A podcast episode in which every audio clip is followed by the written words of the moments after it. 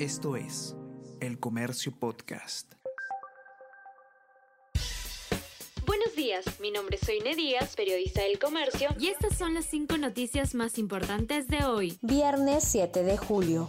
Regiones han ejecutado solo el 24,9% de recursos para enfrentar desastres. Fondos para reducir vulnerabilidad y atender emergencias crecieron 57% durante este año y llegaron a 3.560 millones de soles en los tres niveles de gobierno. El 47% de partidas están a cargo de gobiernos subnacionales. Los GORE utilizaron uno de cada cuatro soles. Municipios gastaron uno de cada tres. Regiones del norte usaron menos de la tercera parte de sus fondos. Lambayeque y Tumbes ejecutaron el 10%. En el sur, Puno llegó a esa misma cifra.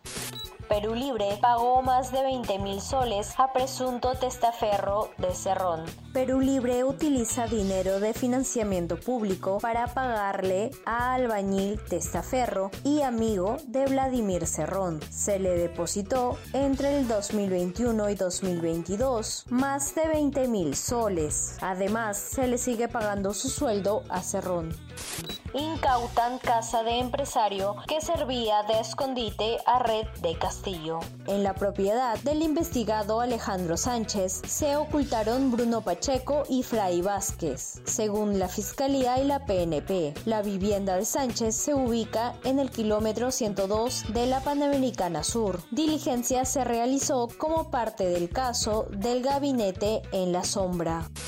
ENFEN mantiene alerta por el niño costero y prevé que seguirá hasta el 2024. La Comisión de Estudio Nacional del Fenómeno del Niño mantiene el estado de alerta del niño costero y estima que en la zona norte y centro del mar peruano continúe hasta el verano del 2024, considerando de alta probabilidad del desarrollo del niño en el Pacífico Central.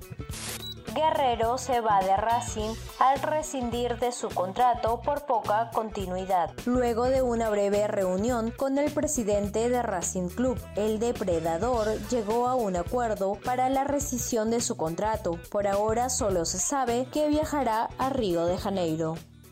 Esto es El Comercio Podcast.